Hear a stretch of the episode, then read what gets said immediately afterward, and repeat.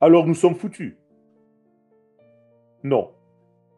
Akadosh Baruchou, dans toute cette création et dans toute cette dégradation de la création, a gardé une création qui a gardé cette mémoire d'être capable de faire pousser à travers ses limites la non-limite.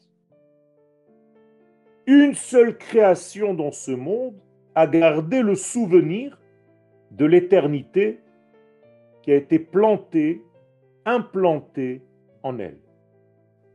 Cette nature s'appelle Israël.